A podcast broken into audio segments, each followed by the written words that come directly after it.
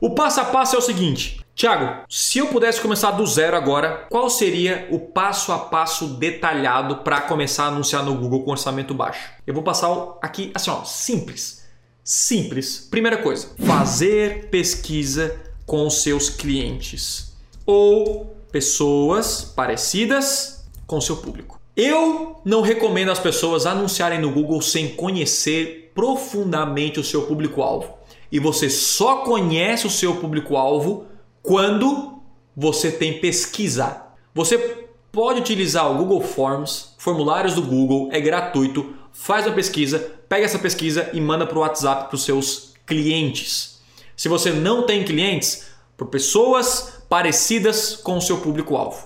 Esse é o primeiro passo. E já já você vai entender o porquê que isso é importante. Tiago, que perguntas eu devo fazer? Por exemplo, galera, eu vou mostrar aqui para vocês, tá? vou abrir aqui um, um, um parênteses aqui para mostrar para vocês aqui, ó. Eu vou mostrar aqui para vocês, só para vocês verem na prática que o que eu tô falando aqui faz total diferença. Todo mundo que compra meu produto, eu peço para a pessoa preencher uma pesquisa. Ó, eu faço a pesquisa no Google Forms, certo? No, no, no, formulário do Google, que é gratuito. Você coloca ali.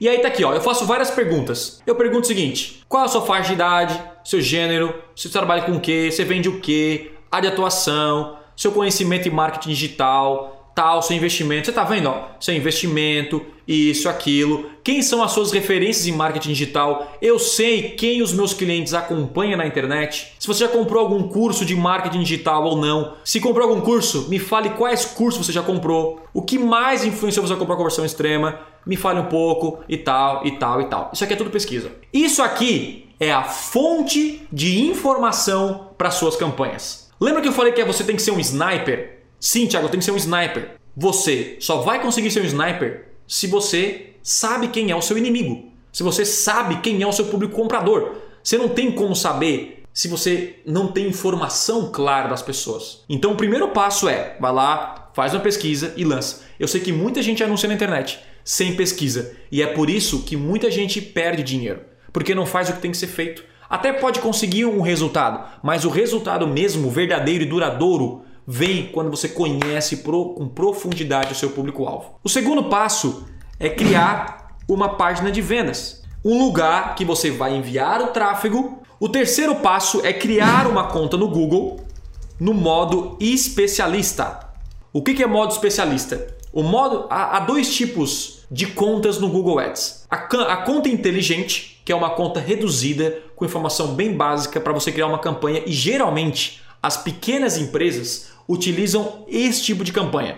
E esse tipo de campanha é ruim demais. Você não deve utilizar. Você deve utilizar o Google Modo Especialista. Google Modo Especialista é essa plataforma que eu utilizo aqui. Ó. Você vai ver exatamente o que está aqui. Depois desse, do, desse passo, você deve instalar as tags do Google, beleza? Tiago, como é que eu faço isso? Vou te mostrar aqui. É, Instalar as tags do Google é super simples, rápido e prático. Como é que a gente faz isso na prática? E para que serve isso? Isso aqui é para traquear os resultados, quem compra de você, etc. Então, como é que a gente faz isso na prática? Você vai entrar na sua conta de modo especialista e aqui em cima, aqui em cima tem ferramentas e configurações. Ali nós temos o que? O gerenciador de público-alvo. Tá aqui, ó, gerenciador de público-alvo. Você vai pegar essa tag, vai pegar essa tag, primeira coisa, você vai pegar essa tag aqui, e vai clicar aqui, ó, origens de público-alvo. Você vai clicar em origem de público-alvo. Aí você vai pegar aqui, ó, detalhes. Editar origem. Não vou editar aqui, ó, mas você vai clicar aqui. É, você vai clicar em editar origem. Eu não quero editar aqui agora. Você vai clicar em editar origem e vai pegar um código. E esse código você vai colocar em todo o site. E depois você vai colocar, você vai instalar isso aqui. Você vai pegar uma tag e instalar no seu site.